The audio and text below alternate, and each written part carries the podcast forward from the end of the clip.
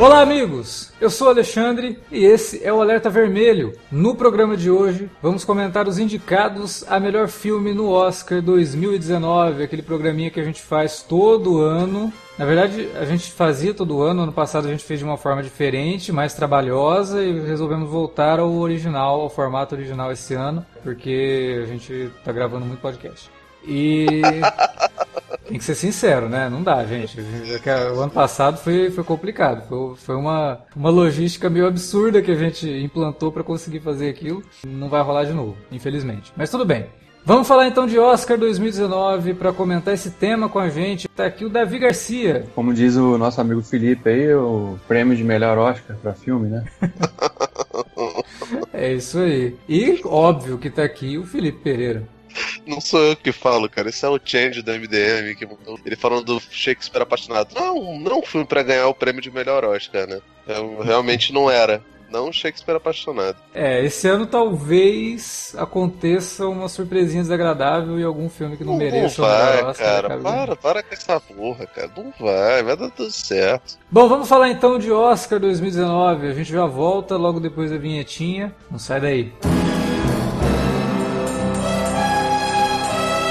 Você curte os podcasts do Cine Alerta e quer ajudar a gente a manter esse conteúdo no ar? É muito fácil. www.padrim.com.br barra Cinealerta. Entre lá, dê uma olhada nos planos que temos à disposição e nos ajude. Como um dos nossos colaboradores, você ainda pode participar de hangouts, de sorteios mensais e de um grupo secreto no Facebook, onde você pode dar críticas, sugestões de pauta e muito mais. www padrim.com.br barra cinealerta. Entra lá, é rapidinho e você pode ajudar a manter o Cine Alerta no ar com esse conteúdo que você gosta. Fique agora com o podcast. Um aviso antes de você ouvir esse podcast, tem spoiler dos filmes comentados, então, se você não assistiu ainda, vai lá, assista e depois volte aqui para ouvir o nosso programa, beleza?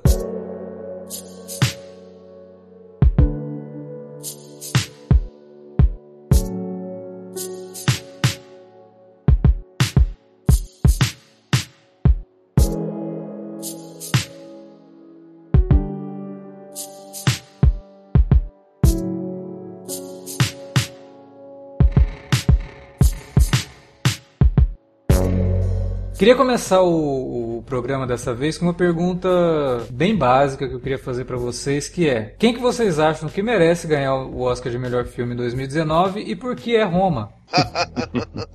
só, só, deixa eu só falar uma parada, tirar o elefante da sala antes que vocês comecem a ficar a estourar seus absorventes. Sim. Então, eu não participei do podcast do Bohemia Rhapsody, e pior que eu queria muito ter participado, mas foi no começo do Festival do Rio, tava todo enrolado, ia até tentar mandar uma mensagem pro Alexandre, mas não deu, tava, tava bem, bem atarefado mesmo. Assim, eu não acho o filme horrível, acho que eu gosto dele ligeiramente mais do que você e o Davi gostam. Eu não entendo por que, que ele está entre os oito filmes, mesmo sabendo que existe uma cota de filmes ruins, que o Oscar sempre adota, né, cara? Estrelas Além do Tempo, Lion, jogo da, da, da vida real e, e, teoria da imitação. Esses filmes são, são, coisas muito comuns, né? São, são artigos muito comuns dentro do prêmio aí de melhor filme, sabe? É, então, assim, o Bohemian Rhapsody, ele não é, para mim, inferior a nenhum desses filmes que a gente citou aqui, sabe? Eu acho que ele é um filme problemático,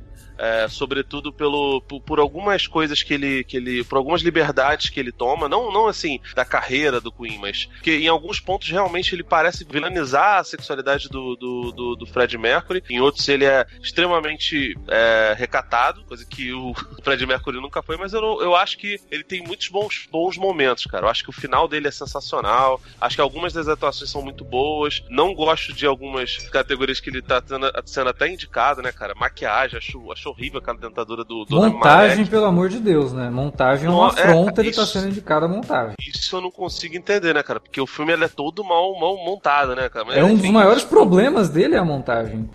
pois é, cara. Indicado pelo fato de, pô, gente, poderia ter sido uma bombaça, sabe? E o filme não é uma bomba. Eu dei nota 3 de 5, se eu não me engano, no, no, no meu texto. Mas, ao contrário do que você acha, Alexandre, eu já vou antecipar aqui para os ouvintes, o Alexandre tá empolvorosa aí, porque ele acha que vai ganhar o, o, o filme do Queen. Não vai ganhar o filme do Queen. É, provavelmente tá entre.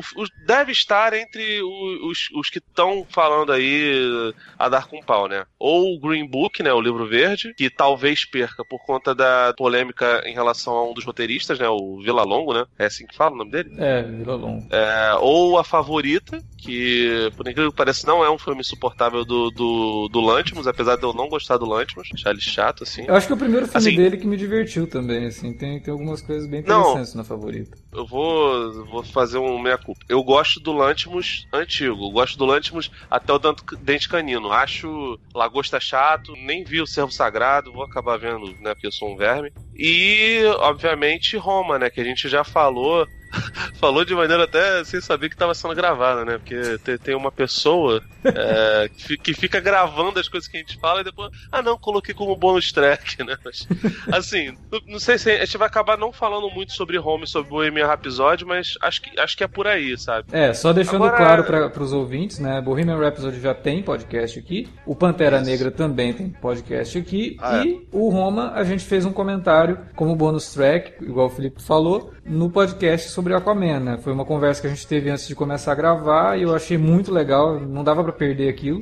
e acabei colocando no, no, no ah, final do podcast, na, na, hora que eu tava editando. A gente é genial, né, cara? A gente é impressionante. Todas é, as nossas conversas, na verdade, são ótimas. Não, eu pô, caraca, eu não sei, eu sei. Mas assim, o, o a doideira é que nenhum dos três filmes era pra estar nessa, nessa parada. Porque o, o, Pantera é um filme de herói legal, é um filme relevante, é um filme muito bonito, uhum. bem dirigido, mas assim, você vê que ele, ele tá lá pra cumprir uma cota. E não é a cota de. O, o ouvinte mais racista vai achar que é a cota negra. Não, não é. é a cota é. Filme pop. Filme pop, filme pipoca, é. que quase teve esse ano uma categoria para filme popular. Ele tá lá pra, pra, pra, pra consumir isso e por conta de, um, de uma porção de outras coisas. Que a gente até falou, o filme não é nada revolucionário, não sei o quê, mas ele tem um discurso progressista que, obviamente, vale a pena. E, assim, eu gostei do, do, do de Guerra Infinita, mas eu acho Pantera Negra mais filme, melhor dirigido. Ele tem um pouquinho, assim, mais de autoralidade, mas não é um filme autoral, tá longe disso, sabe? Mas assim, diante de tantas bizarrices desse Oscar, diante de Green Book, Bohemia Rhapsody, o Pantera Negra ele fica até entre os cinco melhores, cara. É, não, ele é um bom filme. Eu também não acho que ele deveria estar indicado ao Oscar de melhor filme, mas a gente não pode negar as qualidades dele, nem a importância que ele tem no momento em que ele foi lançado. Né? Que a gente já discutiu isso lá na época do podcast e tudo mais. Então, assim, fica pra gente discutir aqui essa questão do. até um pouco do merecimento, pode parecer um, um papo assim meio exagerado ou, ou até sei lá, meio arrogante da gente ficar aqui discutindo qual filme merece ou não merece estar no Oscar, mas no fim, a discussão é sempre, sempre cai nisso, né? A gente sempre cai A gente nessa... é arrogante mesmo, cara. A gente é arrogante mesmo. e... Mas é um filme que é, que é muito doido, porque acho que a gente até chegou a falar isso naquela conversa. Não sei se falou isso na conversa ou em off, cara. Mas o fato do Cuarón ser não só roteirista e diretor do filme, produtor, obviamente, mas ser montador do filme e ser o fotógrafo do filme, eu achei que ia impedir impedir ele de ser, de ser indicado para um monte de coisa. Mas, velho, assim, esse ano tá tão fraca a situação que, gente, a gente tem um filmão aqui, não podemos deixar de, de, é, de marcar presença com ele. O né, maior cara? impedimento de Roma talvez fosse o fato de ele ter saído pela Netflix, né? A Netflix fez um lançamento no cinema Sim. justamente para tentar cravar essa indicação. Mas o Roma, cara, de todos os filmes que eu vi, o único que eu não assisti dessa lista toda foi o Vice. Eu duvido que o Vice seja melhor que o Roma. Pô, cara, pior que eu, eu, acho, se não é o melhor, é o segundo melhor da, dos oito, cara. É, mas eu, eu, duvido que seja melhor que o Roma, assim, sinceramente. Eu quero assistir ele até a premiação, provavelmente comento nas redes sociais, mas gostei de vários dos filmes que foram indicados. Não acho que esse ano a gente tem filmes como o ano passado ou o ano retrasado, a não ser, é claro, Bohemian Rhapsody, que realmente é o, o destino de uma nação desse ano, sabe? É aquele filme que a gente, sei lá, é a biografia obrigatória é, feita na, na, Inglaterra, sei lá, para agradar quem, sabe? Porque é um filme que realmente ele é problemático, Não. ele lida Agora, com, a, agra, agradar a Gwen. A, é isso. Ele é problemático, ele lida com a sexualidade thank you, do... Thank you, Queen, né? É, Thank you, Queen. Ele lida com a sexualidade do Fred Mercury de forma muito trôpega e ainda por cima tem todo o lado que parece que é simplesmente o Brian May jogando tudo nas costas do Fred Mercury, né? Inclusive uma briga que nunca aconteceu, mas jogando muita coisa ruim nas costas do Fred sem ter o Fred para se defender, né? É, é, um, é, um, é, um, é um filme problemático na concepção dele, né? E que teve problemas também na, na produção. produção dele. E que envolve um cara que, pô, sinceramente, né, gente? Não dá mais, né? O Brian Singer teve ótimos filmes e tudo, mas depois de tudo que saiu sobre ele, ficar dando moral para esse cara mais, sabe? Eu acho muito complicado isso. Esse filme fez até rever, sei lá, o Brian May. Será que ele gostava do Fred Mercury mesmo? Porque fica parecendo até que, né? Porque o Brian May é um dos produtores do filme. E do jeito que ele conta a história, parece que ele. Ó, vou fazer uma homenagem às avessas aqui ao, vocalista da minha banda. Mas sabe o que, que é isso, cara? Eu tava conversando com um amigo que o Celcinho, que é um brother do Almanac Virtual aqui do Rio, ele é muito fã do Queen, leu uma, uma porrada de, de, de biografias. Ele falou que, assim, o, o, filme, ele tenta mostrar alguns conflitos entre a banda, mas faltava conflito, porque eles eram muito, muito unidos mesmo, sabe? É, essa, esse distanciamento do, do, do Fred da, dos outros, pelo fato dele ser homossexual ou, ou bissexual, tem uma, uma galera lacriana aí que fica falando que ah, o filme é bifóbico, né? Um monte de idiota. O filme não é bifóbico. Os problemas da, da sexualidade do, do, do Fred Mercury passam muito longe disso, né? É, ele não tinha um grande distanciamento. Ele, a, a imagem que se tem do Fred Mercury para o resto da banda é aquela quando eles vão compor esqueci o nome da música, é We Will, We Will Rock You, uhum, sabe qual é? Sim. É, que é dali, eles são próximos daquele jeito. Então, tipo assim, eles, tiveram que criar vários conflitos pro filme ter conflitos. E, obviamente, que fizeram muita licença poética. Mas também, cara, sinceramente, dada a situação, dado que o diretor foi mandado embora, que assumiu o outro cara lá que vai fazer o Rocket Man, esqueci agora o nome do rapaz. Assim, cara, o filme não é tão ruim. Poderia ter sido pior, dos... né? Pô, não, cara, pô, o certo era ele ser Quarteto Fantástico do, do Josh Trank, sabe? E perto do Quarteto Fantástico, esse filme é do Cidadão Kane, né, cara? É, é verdade. Tell me something, girl. Are you happy in this modern world? Or do you need more? Is there something else you're searching for?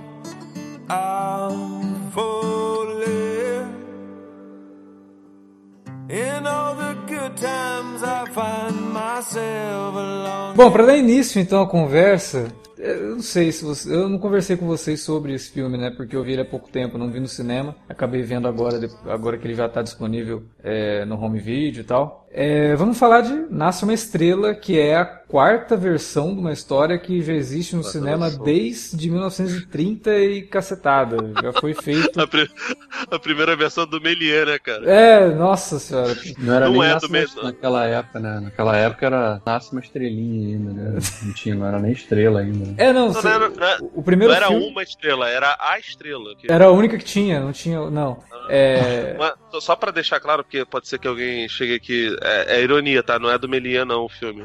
É, por favor, gente. é... E que é um filme que também né, passou por um processo meio complicado, entre aspas, porque havia sido anunciado que ele seria dirigido pelo Clint, né? Pelo Clint Eastwood, e aí acabou que o Clint abandonou o projeto, deixou na mão o Bradley Cooper, que também atua no filme, né? O co-protagonista junto com a Lady Gaga. E queria saber o que vocês acharam do Nasce uma Estrela. Merece estar no Oscar? Hum, cara, pra mim não. Eu acho que assim, eu não sei nem se a gente vai entrar nesse mérito de, porra, esse filme tirou a vaga daquele ali. Ah, não, porque, né, porque aí, aí também é, gosto... é, é, não, aí é. Mas, mas eu, eu conseguiria. Se mais tirou, que... mais tirou. Se tivesse que enumerar, eu conseguiria citar aqui uns cinco filmes que mereciam estar no lugar do filme do Queen e desse. Né? Mas não vou aumentar nesse mérito, porque senão o cast também fica muito longo. Mas o, o problema. Eu, eu, vou falar um só, que deveria, poderia estar, assim, como são oito, poderia até ser um nono, não precisava nem cheirar, que é o Se a Rua Billy Falasse. Se eu não me engano, tem a Regina King, de coadjuvante, tem algum, algum roteiro. A melhor aí. atriz, né? A Regina King tá é. com a melhor atriz pelo Se a Rua Billy Falasse. E que é um filme que tem pedigree, né? Porque, porra, já é de um é. cara que já levou Oscar por, por conta do Moonlight, né? Realmente, esse daí poderia. Eu fiquei surpreso de não, não ter sido indicado. Ele e o Primeiro Homem, cara, que um monte de gente detestou. Sinceramente, não entendi, não sei o que, que essas pessoas. É, esse mas, seria, assim... seria, um dos que eu citaria, assim. Foi um filme que eu gostei bastante também ano passado e que podia ter melhor sorte aí. O meu maior problema com esse filme é que não tem nada de novo, né, cara? Assim, é uma história, como você já citou, é a, é a quarta versão de uma história que só muda o, a ambientação, o pano de fundo, o contexto ali, da onde ele está inserido essa história. Mas o desenvolvimento dos personagens, os conflitos que você vê neles são exatamente os mesmos. Sim, desfecho, então você vai indicar né? uma. Sim, não tem nada de novo. É, é engraçado porque e, o, e meu... o original, que nem era um nem, nem se passava no mundo da música, né? Era na própria Hollywood mesmo. Eram atores, uhum. né? Que estavam na história. Desde o original, a questão do final já era algo para época assim o pessoal falou nossa é inovador né porque na época dificilmente você tinha é, produções com final trágico né? Normalmente tudo acabava bem ou quando tinha alguma tragédia tinha uma pontinha de esperança para outras coisas e tal. Mas o final é um final trágico. E todas as outras as outras versões têm esse final trágico. Todas as vezes que isso, que isso é, aconteceu o final sempre foi comentado. Aí você vê o filme, ele obviamente não vai fazer nenhuma alteração quanto a isso, porque é uma refilmagem, né? Tem que ser fiel. E não tem realmente. Então ele, como o David falou, é uma história que a gente já viu ser contada. O que ele faz de diferente em relação aos outros é tentar dar um significado maior para a relação abusiva, possessiva do personagem do Bradley Cooper, que ele traz para um é. viés mais moderno, mais contemporâneo. Agora, só isso não basta para diferenciar o filme. E que, e que, muita gente, inclusive, as pessoas romantizaram muito aquela relação dos dois ali, né? Ai, nossa, mas ele, ele se matou. As pessoas não enxergam também nem a questão da, do egoísmo, de estar tá vendo ali aquela mulher pela, com a qual ele se relacionava, tá ganhando as luzes ali, né? E ao mesmo tempo que ele tá vendo a carreira dele dar uma caída por conta do problema de saúde. Aí o cara tem aquela rota de fuga e as pessoas ainda romantizam aquilo, ai, tadinho. Ah, tadinho o quê? O cara covarde. Cara, mas assim, eu não sei, cara, porque eu não consigo ver essa relação é, abusiva dos dois sendo bem desenvolvida no filme. Não, não, não era abusiva. A questão é que, claramente, ele vai, né, os rompantes dele lá na premiação, que ele, porra, o cara mija na caça, né, depois é faz, bom, faz, faz ceninha no, no, no SNL. Então, quer dizer, é, são coisas que o cara vai, né, aos poucos. Ele não, ele não maltratava a mulher, não batia nela, nada. Mas, assim, as atitudes. Mas era uma relação possessiva, né? Ele tinha uma relação possessiva. Sim. Agora, o que me incomodou no filme é que, como que vários pontos do, do roteiro, na verdade, eles acabam até sugerindo que a atitude dele não é tão condenável assim, né? Porque na versão, por exemplo, esse filme ele é muito baseado na versão com a, com a Barbara Streisand, né? Tanto que no final uhum. eles dão o crédito pro roteiro do filme de 76. Fala que é baseado na, na, versão com a Judy Garland, que é de 50 e poucos, mas o crédito é pro roteiro do, do, do filme com a, com a Barbara Streisand com o Chris Christopherson. É, uhum. Uma diferença muito grande que tem desse filme pra, da, da versão de 76 é que no filme com a Barbara Streisand, quando ela começa a atingir a fama e tudo mais, ela não abre mão do estilo dela para isso, entendeu? E aqui na versão do Bradley Cooper acontece isso, ela abre mão da própria identidade, ela abre mão do, da, da, da, da, música dela para poder acabar caindo nas graças do produtor, o produtor acaba montando uma, uma cantora que não é ela, né? E que isso acaba uhum. dando um significado ruim para isso, porque chega num ponto que as coisas que ele fala para ela, por piores que sejam, na cabeça de alguém que já vive dentro de uma sociedade machista e tudo mais, enxerga aquilo como, porra, ele tem razão, a mulher tá se vendendo. Então, eu Cara, sei lá, eu achei muito esquisita a forma como o roteiro lida com isso. Eu achei que o roteiro eu, eu, dá razão para ele nesse sentido. Eu, eu acho esquisito porque, assim, primeiro é bizarro que esse roteiro tá sendo indicado também a, a melhor roteiro adaptado, né? E eu acho ele complicadíssimo, nem por questões morais, não, mas é porque ele não sabe muito para onde vai. Porque, por exemplo, essa relação que vocês estão falando, também eu concordo com o Davi, não acho que ela é exatamente abusiva, mas você vê que tem uma parada ali meio esquisita. Só que ela é tímida em explorar as esquisitices dessa, dessa relação. Ela é tímida em explorar a, a possessividade dele com, com, com a personagem, apesar, assim, de os dois, isso é irretocável. A química entre a Lady Gaga e o Bradley Cooper é gigantescamente boa. Eles parecem realmente ser um casal, mas ao mesmo tempo que a química é muito boa, o texto que tá com eles ali não ajuda. E assim como é tímida essas essa exploração da problemática da relação dos dois, é tímida também e indeciso o julgamento do filme sobre o crescimento da personagem da, da, da Lady Gaga, sabe? Tem um momento lá que ela começa a fazer esse lance do. do a, a fazer o que seria a Lady Gaga, né? Naturalmente, sendo uma, uma diva pop. E ele fala pra ela: ah, quando você voltar a ser você mesma, tem uma música aqui para você. Aí tu fica assim: caraca, agora o filme vai dar uma guinada e vai mostrar, né? Eles discutindo isso, ou ela chegando a alguma conclusão e simplesmente fica por aquilo dali. A vida dela acontece, o cara, obviamente, se mata, sabe? Acontecem várias coisas dramáticas muito fortes no filme e eles simplesmente deixam essa subtrama pra, não ser resolvida. E eu acho isso tudo muito estranho, cara. Muito estranho mesmo. Eu lembro que o, o, eu vi esse filme na época mesmo do lançamento. E aí a patroa resolveu. Ah, quero ver o filme da Lady Gaga. Gosto de dança, gosto dessas paradas. Aí beleza, fomos ver o filme da, da, da Lady Gaga e tal. Chegou no final, só vi assim. Aí eu olhei e falei, caraca, você tá chorando porque o cara morreu? Ela, não, não vou ficar chorando porque Marsh morreu, não sei o que. Eu falei, tá. Aconteceram vários momentos muito emocionantes no filme.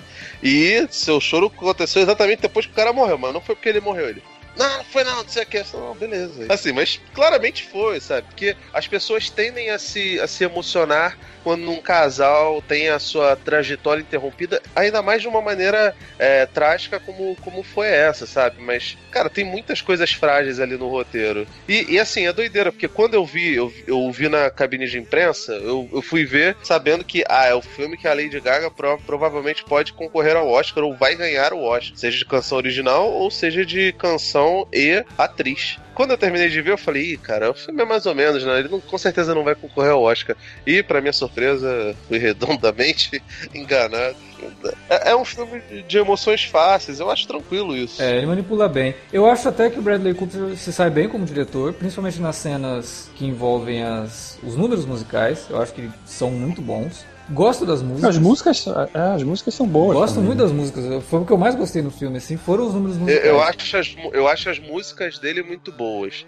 Agora, a música lá no final, aquele arranjo ficou uma merda, cara. Ah, não, as músicas dela, assim, é, vai muito de gosto, realmente. Eu, eu, a carreira da, da, Lady Gaga eu não sou muito fã. Não tô falando, não tô falando das músicas pop, não. Eu tô falando dessa música mesmo, sabe? O, arranjo da, da, da, daquela música lá no final. Mas as músicas dele é, caem bem no filme, eu acho que ele manda bem também. É, até algumas ele mesmo compôs, né? Eu achei legal isso aí. Mostra que. Ah, não foi o Ed, não foi Ed Vedder, não? Não, você viu? Não foi. Teve algumas músicas. Cara, ele, ele, ele, ele, é o Ed Vedder, né, cara? Ed Vedder com Chris Cornell, né? O final é mais, mais Chris Cornell. Ah, é, pois é. Mas tem, tem muito, assim, em termos de da forma como ele se apresenta, tal, me lembra muito o Bruce Springsteen também. Tem muita música ali. Sim, sim, sim. É, ele fez um, uma amálgama legal, assim, né? De alguns artistas icônicos, né? A, a, impressão que eu tive, cara, é que, tipo, ele foi um sujeito que teve um sucesso estrondoso uns 10, 15 anos antes e no começo do filme, quando tem aquele show ali, é tipo um,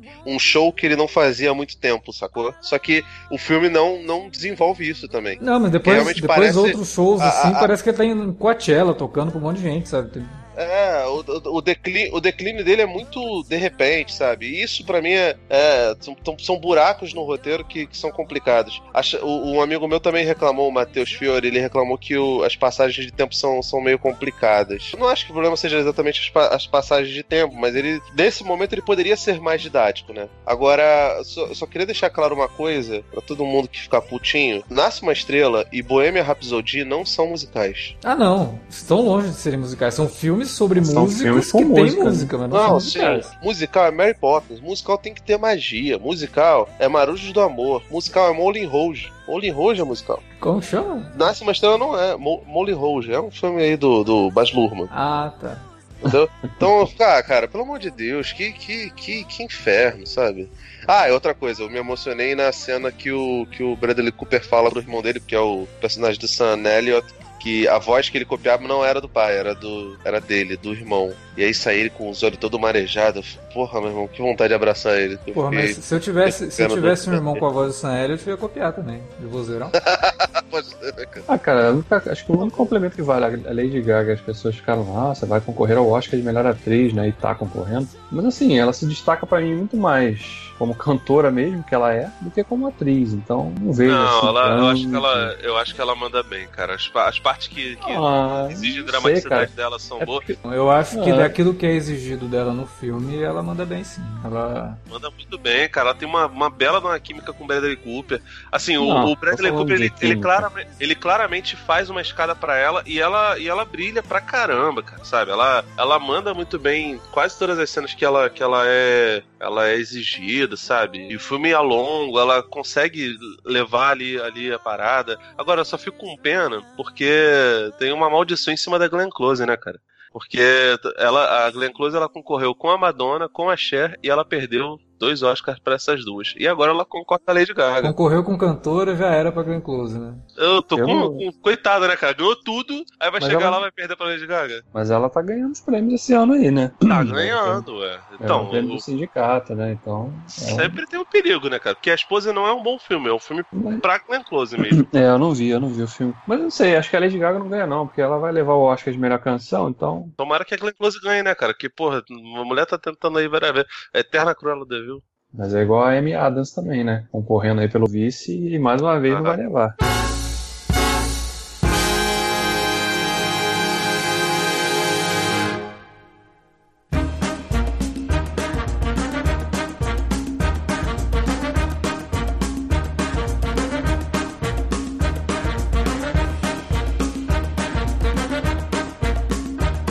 That old black magic has me in its spell.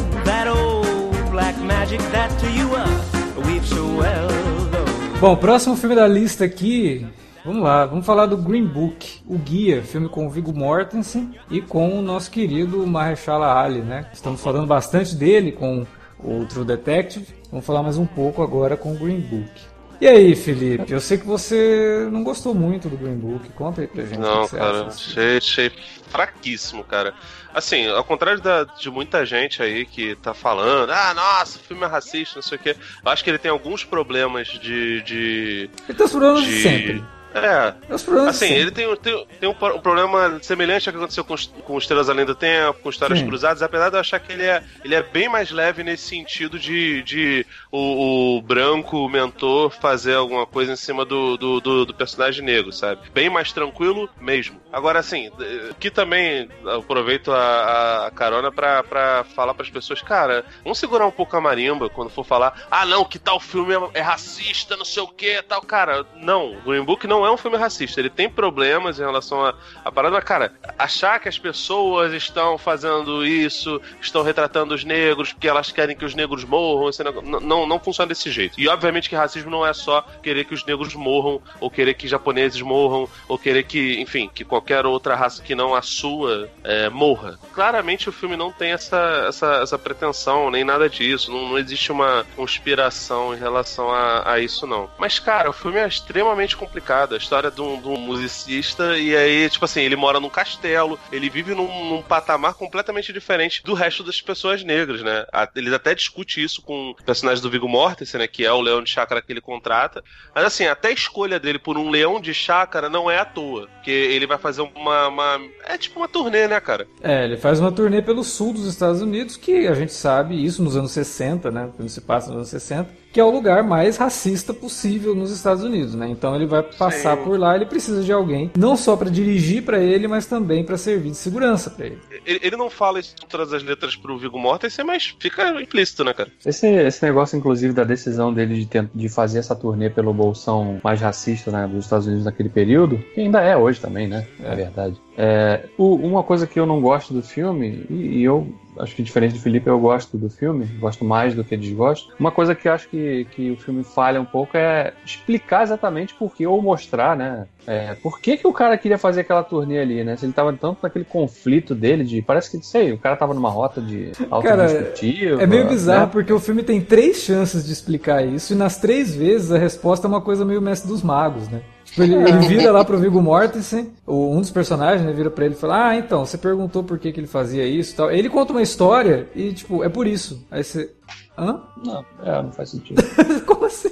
Não, é, Tipo, eu, eu lá, acho tem- que não é, não é- não é nem tipo, ah, vamos deixar o lirismo contar, não. É só mal, mal, mal orquestrado mesmo, né, cara? É, é meio estranho, assim, porque você não sabe se ele tá tentando se reconectar com alguma raiz, né? Que poderia ter de- sido deixada de lado por conta da, da, da perseguição dele por uma carreira lírica. E que aí no final do filme, quando ele toca num, num barzinho lá, típico, né? De, de, de beira de estrada, para um pessoal é, negro e que não, não, não tem nada a ver com o público normal dele. Poderia ser isso, e ele descobrir, se redescobrir ali, mas não é por causa disso. É pra provar alguma coisa pra ele mesmo, de que ele pode tocar pra aquele pessoal. É, realmente isso daí fica meio esquisito no, no, no bolo. né? esquisito porque ele demora a fazer qualquer menção ao, ao fato de ele ter incomodado né, com, com o tratamento que ele recebe. Ele é recebido naqueles lugares pelo público branco, claramente é racista. Uhum. E quando é manifestado alguma coisa nesse sentido, né, no, no que tange a- ao racismo realmente está tá,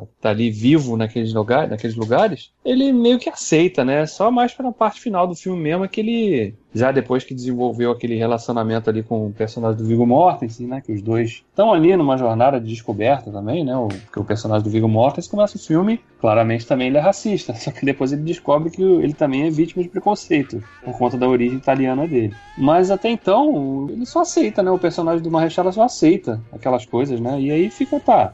O cara vai lá, faz essas apresentações e tal, vai nesses lugares onde ele claramente vai ser mal recebido. é, ou pelo menos as pessoas vão fingir que recebem ele bem, porque, né? É um cara ali que tá, toca música erudita, né? E vamos ver o que, que ele tem para nos apresentar.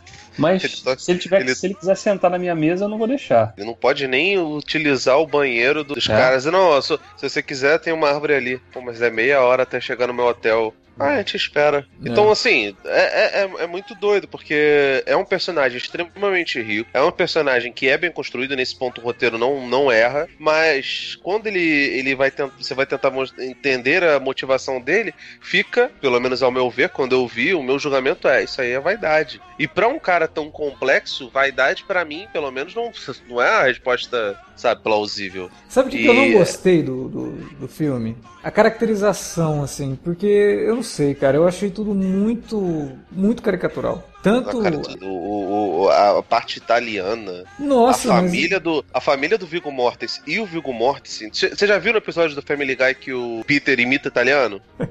Ele fica, macari, macari, macari, macari, macari", que é basicamente ele falando alto, pedindo presunto pro cara da, da- e, e o cara entende. Ele não falou uma palavra de italiano. Cara, é aquilo dali, cara, porque eu, eu- eu lembro que no meu texto eu até falei que lembra um pouco a, a caracterização do Todo Mundo Odeia o Chris, né? Os italianos. É. O- os negros do Todo Mundo Odeia o Chris são extremamente caricatos, mas no Todo Mundo Odeia o Chris, a, a ideia é aquela ali. É ele mostrar, tipo assim, gente, é- a parada é meio gritante assim, mas é isso mesmo, é uma série nonsense, é uma série americana nonsense. E o, tanto- o livro verde não é isso, né, cara? É, e tanto o Viggo Mortensen quanto o Mahershala, eu acho que eles são tão exagerados pra mostrar que são opostos que me tira um pouco do filme, sabe? O Mahershala, eu gosto muito dele, acho ele um baita de um ator, cara, mas tem alguns momentos no filme ali que ele tá muito, muito exagerado na caracterização do, do, do personagem, sabe? Muito nariz tem- empinado, assim, muito, sei lá. Tem Nem- toda aquela questão dele, dele realmente se sentir muito deslocado, né? Porque ele teve uma criação. Ele foi, edu, foi, foi levado garoto pra Rússia, né? É, é, foi pra e estudar ele na não Rússia. teve. Não, mas não é É, nem tem- isso, não. É a forma como ele fala, né? A forma como ele se dirige às outras pessoas. Eu acho muito caricato. Depois, quando o filme vai engrenando melhor, a química dos dois começa a funcionar melhor. E aí Eles vão parece. se- parece que vão se aproximando um do outro, né? É. Um deixa de ser. Um cara deixa de ser aquela caricatura do, Do do italiano. capanga italiano, É. né? Do, do ignorantão lá e tal. E o outro deixa de ser muito erudito, vai se aproximando mais do popular, né? Eles vão, eles vão se aproximando uns dos outros, né? É. E, e isso contribui para que o filme ganhe força também, porque acho que Ah. até a metade inicial do filme, realmente essa, esse distanciamento, né? Você vê claramente. Por que, que o cara escolhe aquele cara se ele. Pô, claramente ele não gosta dele, né? No início da viagem ele tá o todo- o tempo todo falando- quase falando, pô, cala a boca aí, cara, vamos só dirige aí e me leva pro. Não, quase não. Bom, Ele o- fala. Não, ele fala, ele fala, o ponto de virada é quando eles vão comer, acho que era Frango hambúrguer, frito. e aí o... Isso, frango frito. Aí o Viggo Mortensen joga o papel na estrada, ele tem que voltar. Aí você sobe, Ah, joga. o que que tem? Não sei o quê. Já o copinho, né? É, eu, eu Isso, assim, isso. assim como o Davi, eu também não desgosto do filme, não acho ele horroroso nem nada disso. Achei até um filme legal de assistir, divertido, principalmente depois da metade, quando os dois personagens já estão numa química desenvolvida, e fica divertido ver os dois atuando e tal. Mas é um filme, cara, que assim como ano passado a gente comentou de algumas cinebiografias, e esse é uma cinebiografia de certa forma, ele é muito. Ele parece que tem muito medo de ofender. Então, tudo ali tem que ter uma resolução é, bobinha, baseada na forma como o espectador pode também se sentir é, vingado pelas coisas que vão acontecendo com quem maltrata os dois, sabe? Então é tudo é tudo muito redondinho demais, é tudo muito bonitinho demais. E isso me incomodou durante o filme. É, ele é muito inofensivo pro tema que ele É, ele quer não tem- abordar, entendeu? Ele não tem um conflito, assim, muito real, né? Muito plausível. Não, o assim. conflito é real. Eu acho que o desenvolvimento desse conflito e a forma como ele é mostrado, que parece Não, que... eu digo assim, que- uma coisa que você não sente uma. Não tem um momento assim de grande ameaça, né? Porque, sei lá, Tirando aquele, aquela cena do bar, né? Que o, o personagem de Marrechala sai lá, vai beber no bar, é que tá no bar de brancos lá e acaba sendo espancado lá pelos rednecks. É, então você vê, ele sai daquilo Mas- muito fácil, sabe? O É. dono do bar Não, também tava armado e fala, ah, eu não quero isso aqui, vou embora. Aí quando ele é, É, preso lá porque Parece, ele é... parece um teatrinho, cara. Te- Nesse momento tem uma conversa que é muito complicada. Que é o, o Viggo Mortensen, não sei se é exatamente nesse momento, mas ele chega e fala assim: Ah, você vive num castelo, você vive isolado.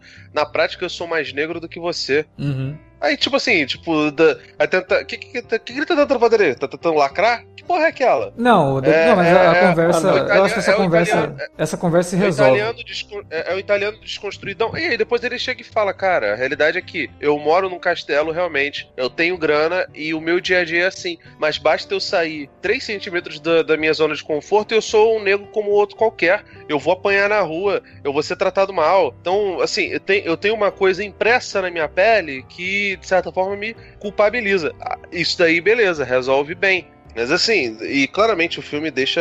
O, o filme deixa claro que a questão não é o problema da pele, é o problema do- dos olhos das- dos retardados racistas que, que, que, que habitam aquele mundo que é o nosso mundo. Que isso acontece hoje em dia. Mas acho que falta um pouco pro Peter Farrelly uma parada que sobra, por exemplo, no Adam McKay. O Adam McKay é o cara que ele também fazia, como o Peter Farrelly, comédias, só que as comédias do, do Peter Farrelly eram super popinhas mesmo, sabe? Era Debiloid, Debiloid 2, aquele filme do Matt Damon, é, um desenho lá que ele fazia Coisa com, com- pastelão, né? o irmão dele, mas assim, o, o Adam McKay também fazia comédia pastelão. O âncora é pastelão, mas assim, ele tem. No finalzinho dele, você tem um subtexto que, se você não quiser é, abrir essas camadas, você simplesmente não abre. Foda-se. Você consome só a parte engraçada. E isso, quando ele foi fazer os filmes dele, os filmes mais sérios, como foi lá o, o Big Short, né? O Bermudão, e como é agora o Vice, é, a transição foi mais tranquila, foi mais fluida.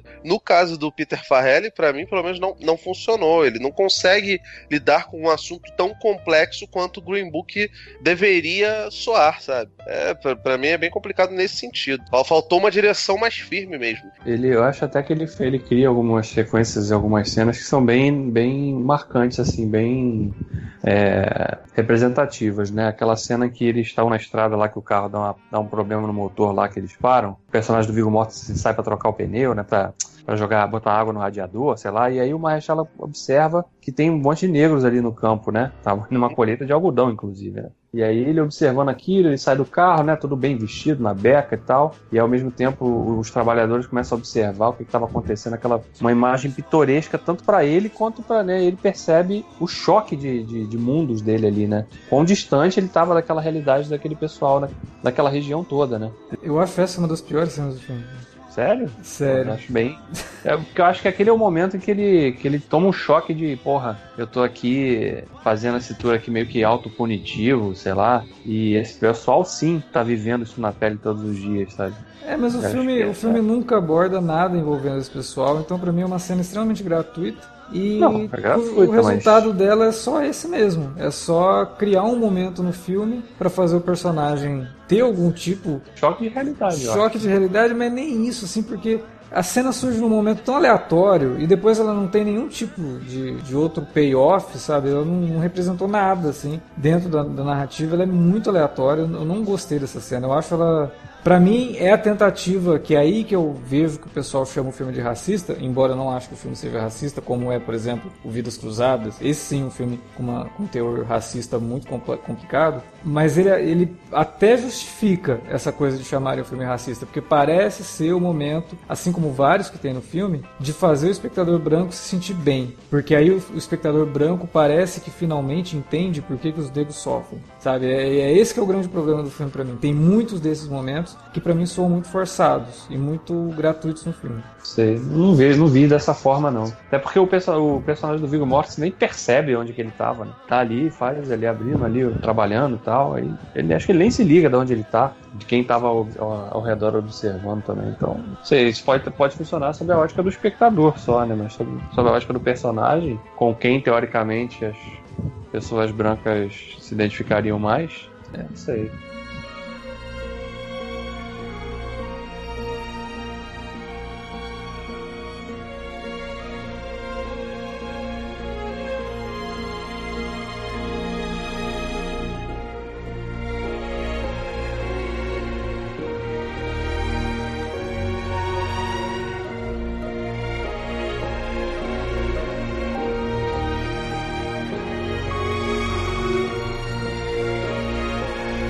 Felipe falou, né, do, do McKay e falou rapidinho do vice, né, pelo visto vocês perceberam que ele gostou do vice, né? Mas eu não vou oh. perguntar para ele não, vou perguntar pro Davi, porque o Felipe vai monopolizar esse programa. Davi... que nem o coxinha, não, não, vou, não vou agora não, vou, vou pra outra coisa ali rapidinho, daqui a pouco eu, eu volto. Eu não, não assisti o vice ainda, eu, como eu falei, é o único que eu não consegui ver. Mas Davi, o que, que você achou do vice? Merece estar nessa disputa? Cara, acho que sim. Uh, ele é um filme que tem a mesma pegada do, do Grande Aposta, uma estrutura bem parecida, inclusive. Tem uma conta com uma atuação muito marcante do Christian Bale, de fato. É o personagem, ele, ele desaparece ali como Dick Cheney. Em muitos momentos eu, eu esqueci que era ele que estava ali. Literalmente mesmo, cara. Eu olhava assim para ele, cara, esse não é o Christian Bale, que o cara tá, ele tá realmente muito bem, o maneirismo que ele bota pro. Eu nunca acompanhei assim entrevistas de Dick Cheney, nada para observar se se ele fala daquela forma, né, que ele dá aquelas, ele fala e faz ah, um negócio assim, né, de sei lá, uns trejeitos dele ali, um, uhum. e ele consegue imprimir isso. Mas acho que a forma como o McKay usa para fazer as críticas que ele faz é muito inteligente, porque ele consegue fazer a coisa ser ter uma, ter uma, uma pegada divertida quando pode, mas também muito séria quando precisa ser. Ele consegue se equilibrar bem entre essas duas correntes no filme. Né? E, e, o elenco todo do filme também. O, ó, claro, o, o Bale tá ótimo, mas o Steve Carell também, como o Donald Russell, tá excelente. Amy Adams também como a, a esposa do Cheney também, que é uma personagem que é tão deplorável quanto ele, sim, pelo menos que o filme mostra, né? E o filme faz um trabalho assim bem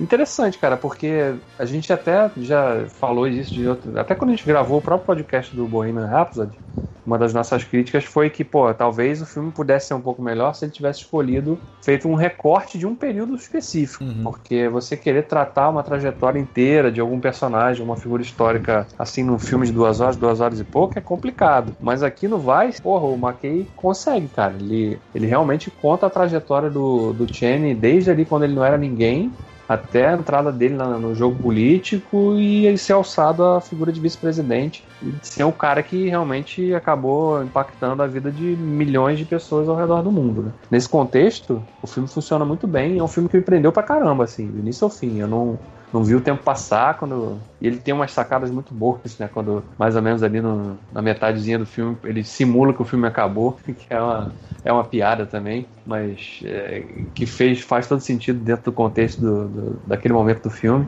E, e, acho que a mensagem dele é bem contundente, realmente, ao passo que ele também reforça a imagem de que o George Bush era um sujeito medíocre um político medíocre, né? Um cara que estava ali realmente pelo nome e, e cara, que acabou do, jogando sobre o colo, permitindo, né? Que o Cheney tomasse decisões muito importantes ali que quem deveria tomar seria ele conseguem navegar muito bem disso, mostram todos os personagens, né, o contexto todo do que foi, inclusive né, sugerindo que depois dos ataques de, 2000, de 11 de setembro de 2001, as atitudes e as ações do governo americano é que mais uma vez acabaram fomentando a criação de um outro grupo terrorista que é o que hoje mais assombra aí a, a política ocidental, a sociedade ocidental, que é o Estado Islâmico. Busca incessante deles de, de criar um vilão na figura do Saddam Hussein ali para justificar uma invasão ao Iraque em 2003, acabou fomentando a criação de um outro grupo que não era nem a Al-Qaeda na época. Né? A Al-Qaeda era o foco, mas ao também jogarem a luz em cima daqui do Iraque, como que tivesse envolvimento direto com aqueles eventos lá de 2001, acabaram criando as condições para que um outro grupo se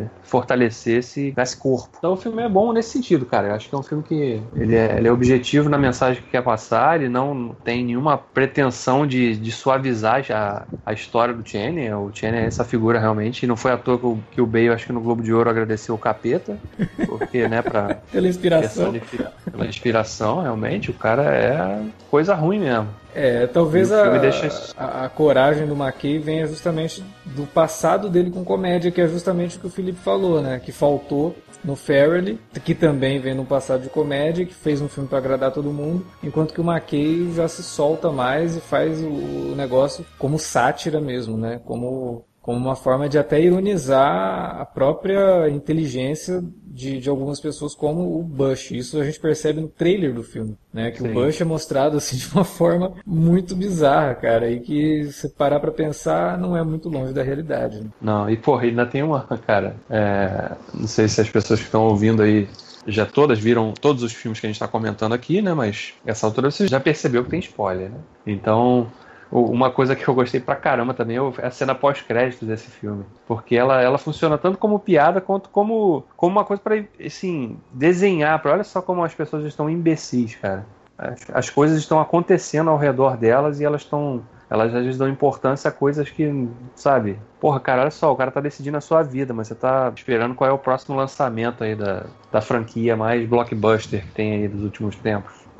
E eles conseguem fazer isso. O Alex não viu ainda, mas quando ver vai saber. Cara, eu gostei muito do filme. Acho que ele, que ele acerta muito. Uma parte das, das coisas que você falou eu assino embaixo. Acho que além do, do Christian Bale, o Sam Rockwell também faz um papel, assim, brilhante como o George W. Bush. Tem, tem dois caras que fizeram muito bem. Ele e o Josh Brolin no W ponto do, do Oliver Stone, sabe? E hum. são, são dois caras que fazem o George W. Bush explorando fragilidades diferentes. O George W. Bush do, do, do Josh Brolin é um cara extremamente inseguro e o do Sam Rockwell é extremamente impulsivo. Você vê, evidentemente, que os dois personagens têm essas duas características de impulsividade e de insegurança, mas o foco do Rockwell é mais na impulsividade e do Brolin é mais na, na insegurança, sabe? E, cara, é impressionante, porque toda aquela coisa, aquela parada que já virou tão clichê que tornou meme do Christian Bale ficar magro, ficar gordo, ficar velho, ficar novo, ficar um monte de coisa. Cara, você, você vê isso, do, o Alex vai se assustar, porque ele passa por isso no filme inteiro, cara. Ele, ele tem mudanças, assim, de, de, de visual absurdas. Ele começa lá, é, novo, novo entre aspas, né, assim, meia idade, meio, meio como é no, no Batman, Batman Cresce lá, o Batman 3. Depois ele vai, vai envelhecendo, ele vai engordando, ele vai perdendo cabelo, até chegar no ponto que ele já tá Chevy Chase mais obeso, sabe? O Dick Cheney, ele é um personagem absurdo. Ele é um sujeito, assim, dos mais escrotos do mundo, um escroque total é um babaca de marca maior, canalha pra caralho e aproveitador. Ele não tem ideologia, a ideologia dele é se dar bem. E o filme ele trata algumas paradas assim é, é, temáticas de, de, maneira simbólica que fica claro pro, pro público o que que é, às vezes até pouquinho o Capitão Óbvio, mas, pô, cara, é, é tudo muito, muito bem construído. O lance da, da, da, filha, das duas filhas dele, dele perceber que ele pode ser candidato a presidente, mas por conta do, do lance da, da filha dele ser, ser lésbica, né, ser homossexual, ele ficou com medo de, de ter a sua vida privada é, exposta a todos, e ele abrir mão disso e no final das contas aceitar que nunca seria presidente, seria no máximo senador como sempre foi, é muito boa, sabe? E, e depois, no final, quando ele tá quase morrendo, tentando passar o legado para os filhos, a, as decisões que ele vai tendo para que a filha dele se torne candidata a, a candidata ao Senado, né? Candidata a, a vereador e, e, aí sendo um pouquinho mais protagonista do que ele foi, que na época que, que ele era senador ainda não tinha as filhas ainda eram muito novas. A maneira como, como o roteiro trata isso, misturando com a questão do narrador, que é um sujeito que vai falando lá, é o, é o cara do SS Callister, o, o Alex, esqueci o nome dele. Eu, eu Jeff Clemons. Isso, isso. Um... Matt Damon Redneck. Isso, isso. é foda porque o Matt Damon, tu fala, ah, o Matt Damon genérico. Aí você pensa, quem? Ele tem vários. O atual Matt Damon Redneck, ele é o narrador da história e você vai, vai acompanhando ele, conversando. Aquele, daquela forma engraçada que tem lá no, no, no Big Short, né, no Bermudão. De, de, uma maneira bem diferente, cara. Ele, no outro ele tenta ser engraçadinho, sabe? Nesse aqui, ele é engraçado, mas é cínico, sabe? Porque é a história de um sujeito extremamente canalha e, cara, o filme tem 2 horas e 20, parece que tem nem, nem 40 minutos, cara.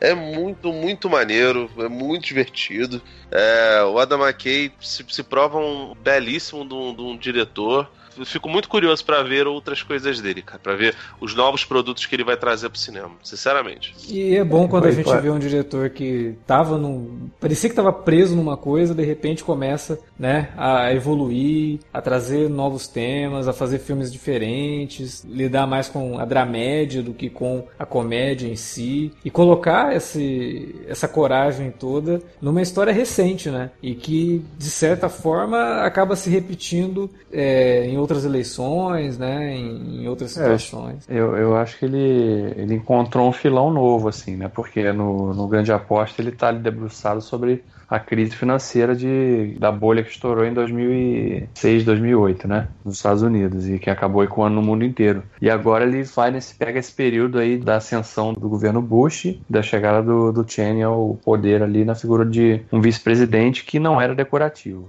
Pô, eu espero que o próximo passo dele seja é, bater em cima do Trump, né? Porque é um terreno fértil pra cacete. Imagina mostrar a trajetória do cara que um, um, playboy de merda, que nunca fez nada, herdou todo o dinheiro do pai, que era um canalha também, e né, virou uma subcelebridade de televisão, foi, galgando, e aí abraçou o discurso que o Redneck queria ouvir e virou presidente. Então acho que o terreno é fértil pra cacete pra ele fazer um filme também, cara. Espero que seja um dos próximos projetos dele aí pelos próximos anos. Pois é, vamos acompanhar com muita curiosidade a carreira do Adam McKay.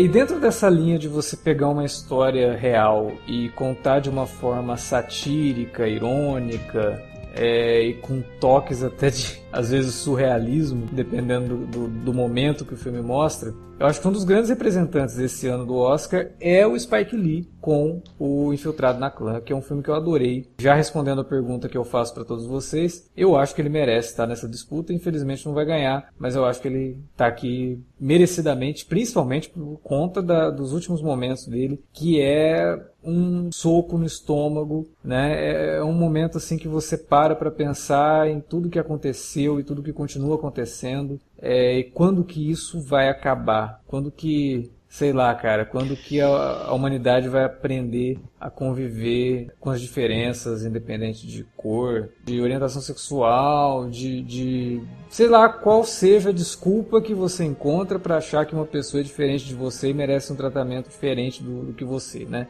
É, cara, Infiltrado na Clã é um baita de um filme e é o retorno do, do, do, Spike Lee a um cinema mais dedo na ferida, assim, fazia muito tempo que ele não, não fazia isso de forma tão impactante, né? O que vocês acharam do Infiltrado na Clã? Eu gosto muito do Chirac, cara, mas ele de fato é um filme menos menos ousado, né? Menos audacioso. O será Infiltrado que é, na Clã. Será que é uma produção bonita pra caramba, né? É, é, um filmão também. É, é, um, é um filme que trouxe o Spike Lee de volta, de certa forma. Mas né, o Infiltrado na Clã eu acho que traz mais a, a origem do, do, do, Spike Lee, sabe? Ele, é, ele é mais grandioso, né? E é doideira porque é, ele é protagonizado por um dos grandes parceiros do Spike Lee, né, cara? O, o filho do Denzel, esqueci agora o nome do rapaz. Ele é muito mais do que um rosto bonito, né, cara? O moleque, ele manda... O moleque não, né? Porque o cara já tem quase 30 anos. Mas ele é muito bom ator e manda muito bem. O, o que eu mais gostei no, no, no, filme é a forma como ele consegue equilibrar bem o lance do drama e as partes de, de comédia, porque o, o lance dele dele ligar pra Ku Klux Klan, começar a falar, não sei o que, ah, ah, esses negros escrotos, zoando a parada toda. E ele dá o próprio nome. É tão, é tão fina a, a coisa. E é tão idiota, porque realmente o maluco, ele claramente é um sujeito jovem, que e o jovem, ele tá fadado a fazer merda, tá ligado? Ele faz um negócio que poderia destruir a vida dele, mas os caras conseguem. Dar a volta por cima, é, né? De um jeito muito... volta por cima. Mas é que isso também serve. Isso também serve pra mostrar como que os caras da clã são. Idiotas. São imbecis completos, né? Assim. Não, assim, serve pra mostrar duas coisas. O que, que os caras da clã são uns imbecis e a, a polícia, as forças armadas, não necessariamente são super preparadas, não, cara. Porque o sujeito, quando ele desliga o telefone, você deu seu próprio nome, os caras. Puta merda. Caralho. que bosta. E esse filme, cara, ele conversa muito com outro filme que infelizmente não, não veio aqui para o circuito de cinema do Brasil, que é o Sorry to, to Bother You, tá ligado? Sim. Que é, é o sujeito que ele trabalha com telemarketing, ele fica imitando branco, se ele é negro. Cara, é muito, é muito maneiro também nesse sentido. Mas assim, o Sorry to Bother You toca num dos temas que o Infiltrado na Clã toca, assim, mas o Infiltrado é um filme muito mais completo, né? É, e o, é mais um filme que tem atuações bem bem, bem legais, né?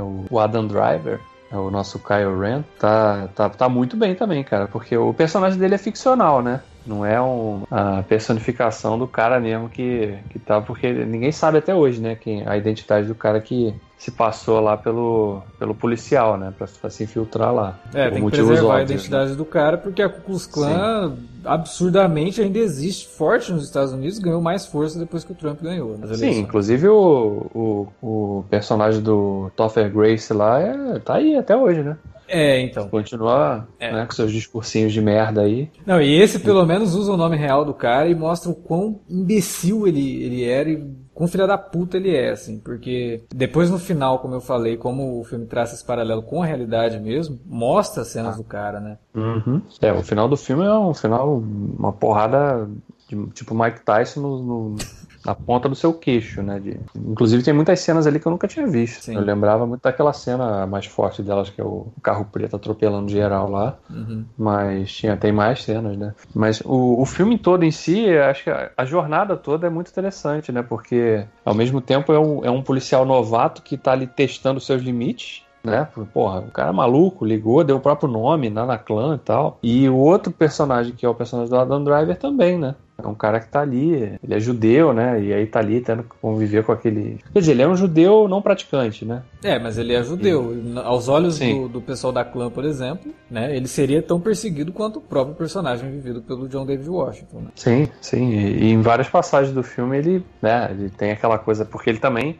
aparentemente não tinha assim grandes experiências de trabalhar como um infiltrado, né? Sim. Ele era mais um investigador, assim, um detetive mesmo. Ao passo que ele tá ali e, o tempo todo ele acaba sendo interpelado por aquele outro redneck lá, que é o cara que fica desconfiado dele desde o início, né? Uhum. E né, em vários momentos ali, inclusive numa cena que ele, eles estão lá numa conversa e tal, ele fala que tem que se ausentar porque tem que visitar o pai. Aí ele fala o nome da, da cidade errada, né? Ele fala em Dallas. Ah, peraí, mas não era aí, mas seu pai não mora em em Austin, sei lá. Então mostra. Aí ele dá uma desculpa, né? Fala que o pai tá aposentado e por isso mudou, não sei o. Isso, isso. Então tem toda essa, essa questão do cara também que tá descobrindo uma forma de fazer aquilo, aquele trabalho. Não, e, né? e, a falta de preparo é normal, né? Porque eles não estão numa grande metrópole, eles não estão tipo em Nova York é, investigando. Sim, sim. É uma é polícia interiorana, né, cara? Os é, caras é, Colorado, fazer né? isso. Colorado é. hoje é uma cidade mais, maior, né? Mas naquela época, né, nos 70, não era assim um grande centro, né? No, é, não, mesmo, mesmo que fosse, a mentalidade, a cabeça das pessoas é interiorana. Sim. Que é uma coisa que, eu, que você tem muito no interior de São Paulo e em outras cidades é, do Brasil. Cidades grandes, né? Cidades grandes de interior, né? Mas que guardam aquela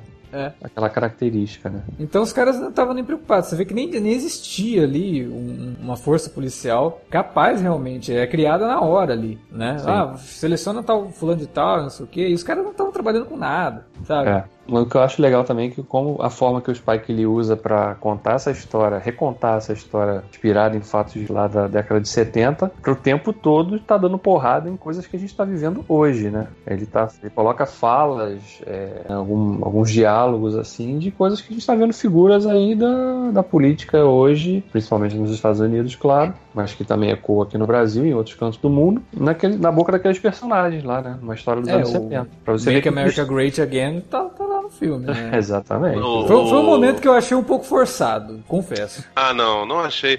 Cara, assim, a gente tá cansado de, de discutir até bagulhos de super-herói, Supergirl, falar sobre, sobre, sobre a política do Trump. Apesar de eu achar que no Supergirl cabe pra caralho, é bem feito pelo menos, né? É, Mas. Supergirl e Raio Negro foram as duas séries que realmente só estão falando sobre isso, assim, e estão falando bem. É, eu não sei como é que tá Supergirl hoje. O Raio Negro eu tô, tô vendo, mas a gente acaba sendo, sendo um pouco velhaco e repetindo temas quando a gente fala sobre essas coisas, mas é impossível não falar. A gente tá vivendo uma fase muito complicada da, da política internacional, e isso pega muito o nosso país, de, de uma onda reacionária e tal. É, e o cinema, ele tem um poder de falar sobre todas as épocas. É, e, e de falar sobre, sobre, sobre épocas, é, mesmo que seja um filme de um, de um tempo diferente, de uma cronologia diferente, conseguir falar sobre atualidade, sabe? Tem um filme do, do Person chamado Caso dos Irmãos Navas, vocês já ouviram falar, com Raul Cortez e com o Juca de Oliveira. E aí, cara, ele é, ele é um filme muito bom, ele se passa na época do Estado Novo. Cara, é muito doido, porque ele mostra os Irmãos Navas, né, que é um caso que realmente aconteceu, é, sendo torturados por conta de, de eles brigarem com, com uma autoridade local. E eles usam técnicas de tortura que eram utilizadas na época da ditadura. E o filme foi lançado durante a época da ditadura, sabe? O, o Person foi, foi um cara que acabou não sendo, entre aspas, tão perseguido pela. Entre muitas aspas, porque ele foi censurado, obviamente. Mas ele acabou não sendo tão perseguido pela, pela época da ditadura, porque ele não era um cinema novista, apesar de hoje em dia se, se revisionar essa, essa questão do cinema novista. Mas ele não era muito bem visto pelo Glauber Rocha, é, por- por toda aquela galera, Rui Guerra. Por isso ele tinha liberdade pra falar algumas coisas. E ele fez um filme que passou pelas barbas da. embaixo do nariz da ditadura e ninguém percebeu que ele estava falando do. do- que a- a- o caso dos irmãos Navas ele estava falando sobre a época da ditadura, estava falando sobre as cadeiras de dragão, estava falando sobre como o Herzog estava preso, sabe? O Infiltrado na Clã, pra mim, ele lembra muito esse exercício, sabe? Eu não sou tão fã do, do filme, acho, acho que o pessoal deu uma, deu uma exagerada, assim, mas, cara, a temática é foda, os atores são muito bons, o filme é muito bonito visualmente, sabe? Fotografia do caralho, a, a reconstrução da época é muito boa. E o ritmo é sensacional, né? Que é o que você espera no filme do Spike Lee também. E- Agora, tem uma coisa que eu acho que ele faz muito bem, que é comentar isso que você tá falando do cinema, cara. Porque ele é um filme que o Spike Lee utiliza pra falar do cinema e da importância do cinema até para o surgimento da Ku Klux Klan. Quando ele começa falando do nascimento de uma nação. É, pois é. Então ele faz um comentário de como que muita coisa está embutida na própria narrativa cinematográfica, porque para quem estuda cinema, O Nascimento de uma Nação é um filme importantíssimo. Ele é o filme que praticamente inaugura o que a gente conhece de narrativa clássica hollywoodiana. É um filme importantíssimo, mas você não pode tirar dele o demérito de ter fortalecido a Ku Klux Klan nos Estados Unidos por conta da trama que ele conta. Né? É um filme uhum. muito Extremamente racista. né? extremamente racista. E Não, o, o próprio o- o, o DW Griffith ele eh, ficou tão mal depois que aconteceu tudo e assim não sei exatamente qual era o posicionamento político dele não devia ser uma, uma, uma bela flor para se cheirar mas ele fez um filme chamado Intolerância logo depois pra ser de certa forma um meia culpa porque ele percebeu foi caralho olha a merda que eu estou fazendo tá ligado e, e é tipo assim isso não não apaga o que aconteceu no Nascimento de uma Nação É, e- esses filme, esse filme não vai deixar de ter uma linguagem genial cinematograficamente falando por conta disso. E o próprio Spike Lee, ele, ele verifica isso. O Spike Lee é um maluco que luta pelo, pelos negros desde a na época que isso aqui tudo era mato, irmão. É, já brigou até com Tarantino, né? É, não, e o Tarantino é amigo dele, cara. O Tarantino tá num dos filmes do, do, do, do Spike Lee, sabe? É, pois é, mas brigou feio com o Tarantino por conta do Tarantino querer falar de coisas que talvez não coubessem a ele, né? Mas aí é assunto para uma outra discussão. Mas o Infiltrado na Clã era um dos meus favoritos até assistir o Roma, por exemplo, né? Que hoje é o meu favorito. Mas o Infiltrado na Clã eu gostaria que levasse até pro Spike Lee lavar a alma também, né? Na outra parada, você falou do Homer e do, do, do Infiltrado na Clã. Esse filme gerou um dos melhores memes dos últimos tempos, que é o Bradley Cooper falando sobre a dificuldade que é dirigir e o Cuarón e o Spike olhando pra, pra ele com a cara de Ah, não brinca. Fale Ah, mais. Jura? Dá- Dá uma. Conte-me mais Ai, sobre como cara, é é difícil muito ser bom. branco e cineasta aí nos Estados Unidos. Não, não, não é nesse, não é nesse sentido lacriano, sacou? Mas é tipo assim, ah, velho, você saiu das fraldas agora, brother, dá uma segurada, né? É, e é complicado, né? Porque você vê, o Spike Lee já perdeu uma vez melhor filme pra Conduzindo Miss Daisy, né? Se ele perder de novo pra Conduzindo Miss Daisy, vai ser sacanagem. É, isso não vai acontecer, mas de qualquer forma ele, ele não vai levar igual, né? Não vai perder pra ele. É. Pro Green Book, mas também não vai levar.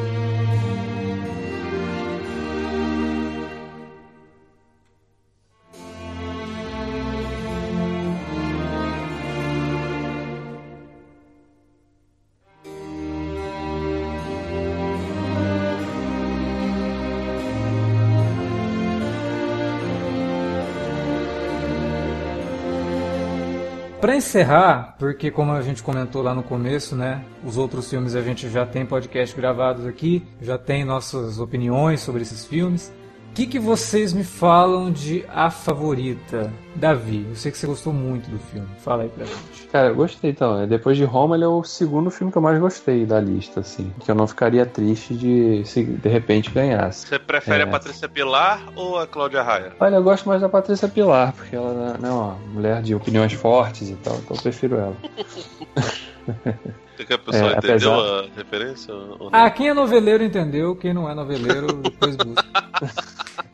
Cara, o- mas o- eu gosto bastante do filme e é um filme que chega em, em pé de igualdade com Roma, na, pelo menos no que tange ao número de indicações, né? Os dois filmes têm 10 indicações ao Oscar. E, e é um filme que, cara, né, assim, para mim foi inevitável. Quando eu vi esse filme, eu falei, caralho, parece que eu tô vendo um episódio da vida como ela é, lá daquele quadro do, do Fantástico, cara. Porque aquela coisa mesmo, bem de mostrar a sordidez das pessoas, sabe? De como que a aparência é uma coisa e a, a realidade é totalmente oposta, como as pessoas são escrotas, como a nobreza é escrota, como a elite, principalmente nessas épocas, né, em que os caras parece que todo mundo era meio psicopata, né? no- É, achava meio. que podia fazer o que bem entendesse, né? Você vê quando Sim. mostra aquelas cenas de festa no castelo, por exemplo, é, cara, merda é aquela, sabe? Simplesmente é, se comportavam como porcos mesmo, assim, uma coisa absurda. Não e, não, e as pessoas não, não têm o. Sim, não, não tinham o menor respeito. Quer dizer, continuam não tendo, né? Muitas delas, né? A gente tá vendo aí até a Socialite fazendo festa com, com Mucama, né? É.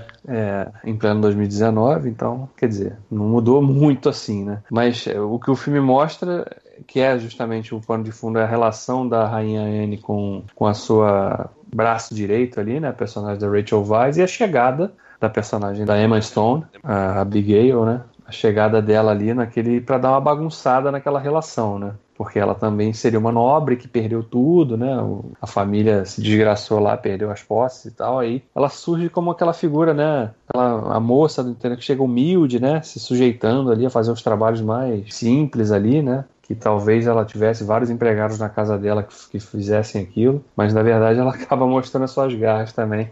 E o filme faz essa transição muito legal, assim, muito bem de mostrar, né? E claro, o trabalho dessas atrizes que é fantástico, né? Sobretudo o trabalho da, da Olivia Colman, que tá, porra, Ah, arrebentando cara, pra eu- eu- cacete eu, nesse eu, filme. não, eu não consigo nem botar o sobretudo, cara. Eu acho as três absurdas. A Rachel Weisz, a Emma Stone e a Liva Calma, elas mandam bem pra caralho. Eu, eu fico até na dúvida. Eu acho que quando eu escrevi, eu destaquei mais a Rachel Weisz e a, e a Emma Stone do que, do que a, a Calma. Mas agora, pensando sobre o filme, eu acho que as três estão muito bem. E eu não sou muito fã do, do como a gente já falou, acho que no começo, do Hum.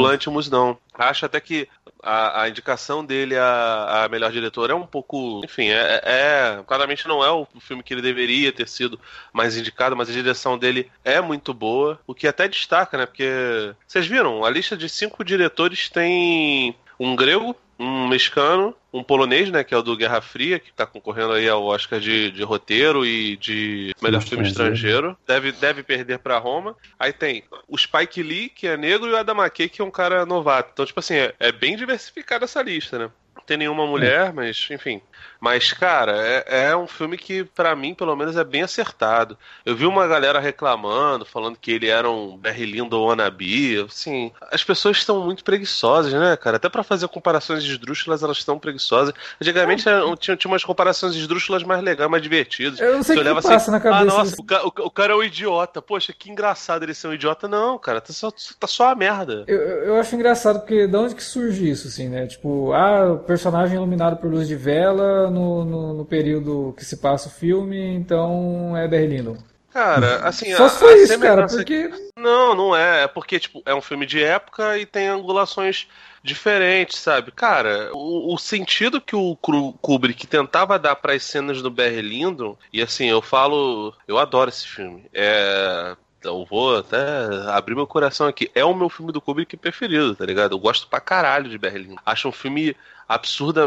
Acho o filme lindo, obviamente acho ele, ele bom pra caralho. É, a história é chata tal. Ah, nossa, dá vontade de dormir, foda-se. É, é, muito bonito. Ele, ele mostra um personagem completamente decadente. Nesse filme também tem uma personagem decadente, mas apesar da Olivia Colman estar tá concorrendo a melhor atriz, melhor atriz do, acho que as coisas estão um pouco invertidas, porque o, a trajetória e a jornada é das duas meninas. É das duas garotas que querem ser a favorita da, da rainha, não é da rainha. É, a, a Olivia Colman devia ser indicada a melhor atriz atriz né?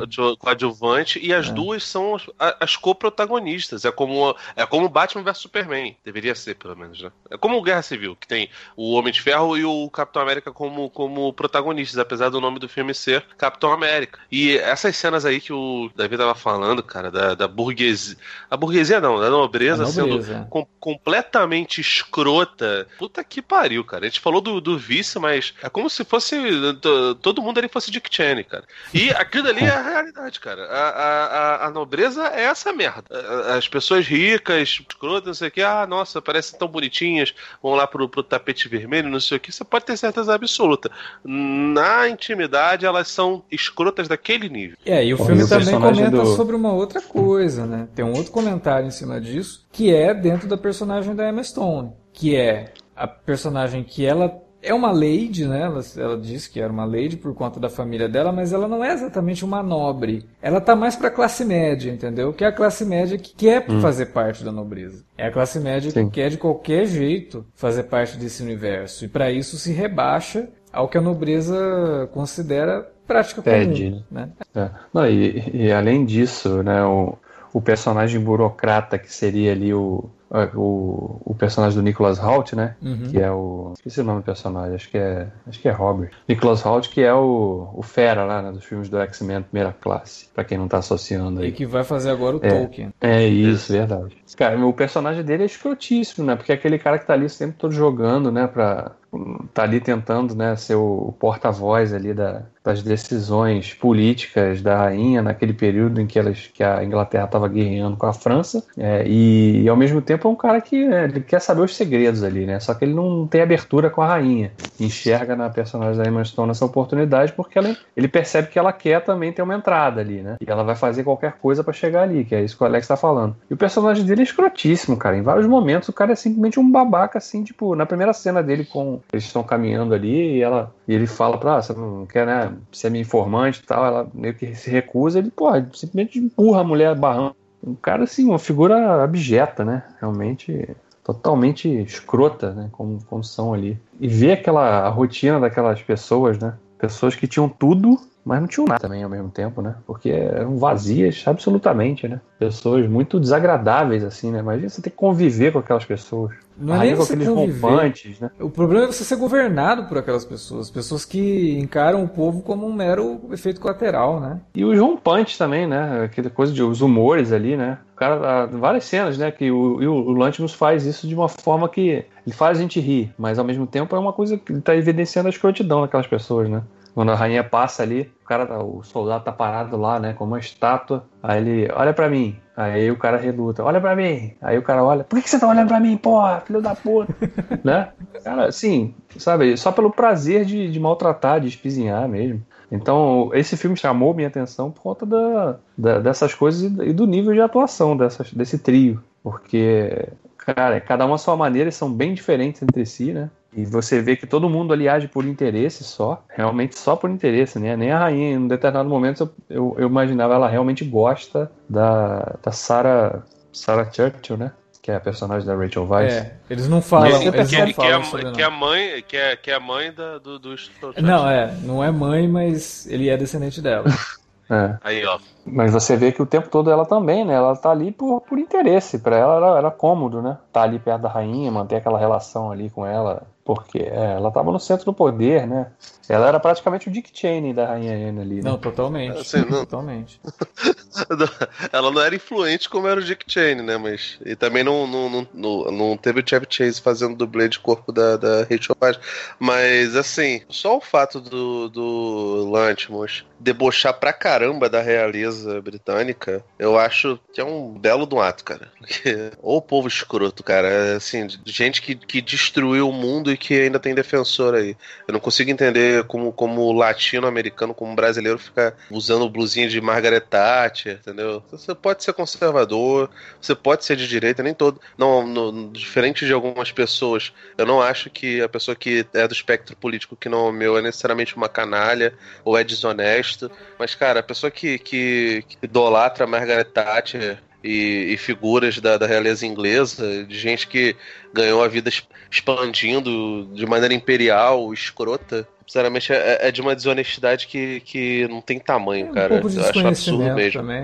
Um pouco de. Sim, sim, é, é, Ignorância, é né? muito de ignorância. É, é. de- a, gente, a gente é um país complicado, né, cara? Que a gente não tem tradição nenhuma em discussão política. Então, quando vem um negócio desse, enfim, as pessoas importam é, idolatrias que não tem absolutamente nada a ver com a nossa identidade. Mas, pô, cara, eu, eu, eu não acho o Lantimos um cara genial. Acho que ele tem bons filmes. Acho que os últimos dele foram muito chatos, mas nesse daí eu, eu me vi é, gostando dele, entendeu?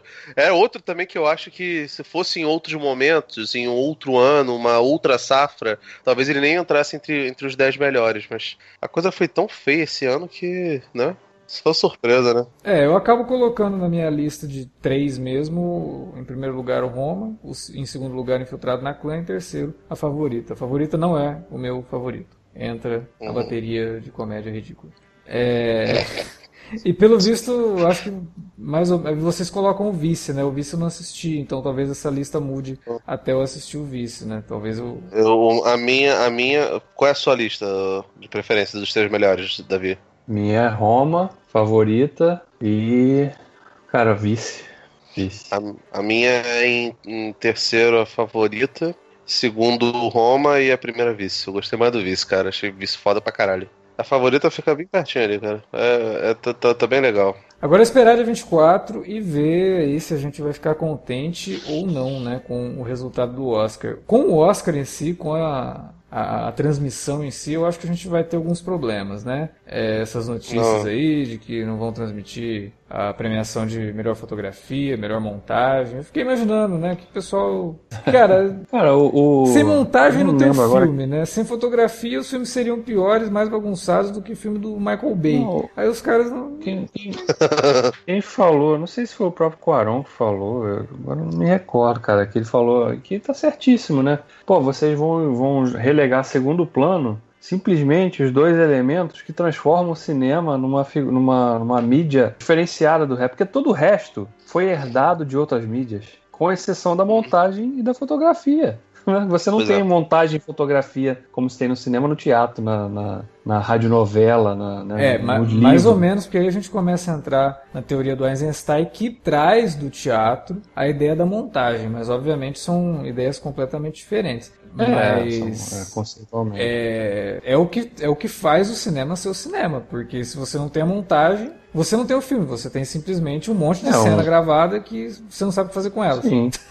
Não, até porque a gente já tem vários exemplos aí, né? Que às vezes faz muita diferença, né? O corte do diretor, você vai conferir lá com, a- com o que foi lançado e fazer, porra, mas esse filme era muito melhor. Tipo, claro, pois é.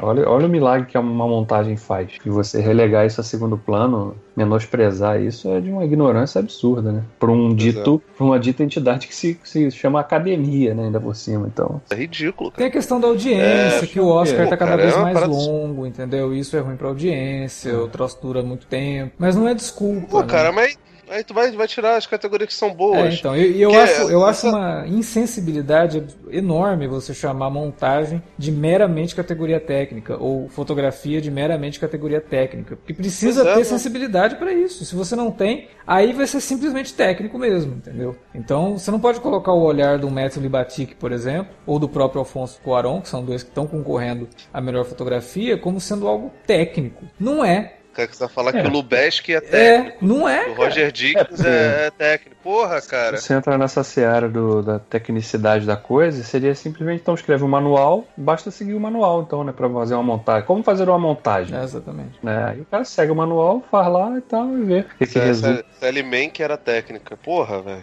É, mas eu, eu não sei, eu acho que eles ainda vão mudar de ideia até o, até o dia da transmissão. Porque o back, backlash tá sendo grande, né? De fato, a academia voltou atrás e anunciou que vai transmitir todas as categorias do Oscar 2019 sendo entregues ao vivo. Menos mal, né? Mas também vai ser uma, uma transmissão esquisita, não vai ter um apresentador fixo, né? Sei lá, cara, É. o Oscar, do jeito que tá indo, daqui uns 5 anos a gente nem vai gravar mais podcast sobre o Oscar, porque talvez nem tenha mais o Oscar. Eles vão- no- a data. Não. A data. Ah, É, eu acho mas, vai velho, ter, a- né? A, a Acho que, fe- a assim, festa, a festa em si não tá fazendo falta nenhuma. Eu acho que daqui a pouco eles estão fazendo, tipo, ao invés de anunciar de manhã lá os indicados, já anuncia quem ganhou mesmo e foda-se. Porque tá, sabe, tá cada vez indo mais para um esquecimento, assim, porque todo ano eles querem fazer algo que chame o jovem. E aí, o ano passado, transformaram o Oscar num, num MTV Movie Awards mais luxuoso, sabe? Aí, esse ano, tentaram de novo fazer uma categoria pop para ver se o pessoal mais jovem continuava assistindo, que é uma coisa ridícula, né? O filme mais o melhor filme pop. Que porra é essa, cara? Então, sei lá, cara, eles estão fazendo de tudo para diminuir cada vez mais a relevância do Oscar. É, sem querer, talvez, na, na- própria busca por audiência, estão criando um, Um sabotando. é, estão sabotando a festa e sabotando a, a premiação. De qualquer forma, a gente vai continuar assistindo e a gente vai continuar gravando podcast sobre o Oscar, pelo menos até a gente existir. Então, dia 24, assista a transmissão do Oscar e acompanhe, pelo menos o Davi e eu estaremos nas redes sociais, né, no Facebook não, mas no Twitter sim, comentando sobre os vencedores em tempo real. Né? Vamos tentar. Vamos cortar e tudo também, né? Sei lá, no intervalo, vai pro intervalo e volta. Pô, já anunciaram o melhor ator aqui. É, aí a gente tem que reconhecer que a transmissão da Globo sempre foi visionária nesse sentido, né? É, já começava a metade da premiação.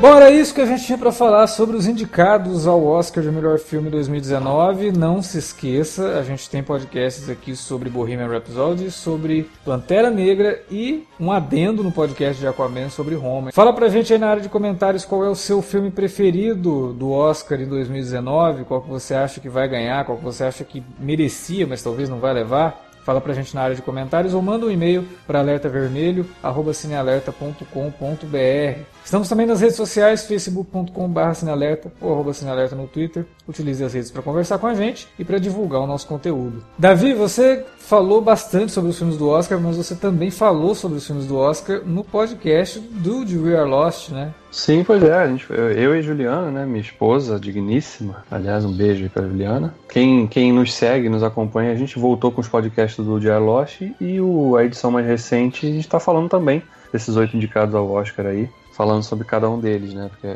como a Juliana não tinha gravado nada do Cine então a gente teve que esmiuçar um pouquinho mais ó, os filmes, né? O Pantera e, e Roma também. Que a gente já tinha até gravado vídeo também lá pro canal no YouTube. Então, se você também quiser ouvir a opinião da Juliana sobre os filmes e um pouquinho mais da minha também sobre eles, ouça lá, o Dear Lost. Tá no Spotify, no iTunes. É isso aí, procura lá e se inscreva também, né? Depois que você achar o podcast do Davi e da Juliana lá no, no, no iTunes e no, no Spotify, se inscreva para receber sempre os programas mais recentes. A gente volta amanhã com o alerta de spoilers sobre Alita, Anjo de Combate. Vamos falar sobre mais uma adaptação de mangá barra anime para o cinema hollywoodiano. E na sexta-feira, mais minicast de True Detective. É isso, tem bastante podcast essa semana e tem bastante podcast aqui no Cine Alerta sempre para você ouvir. Valeu pela audiência, até a próxima.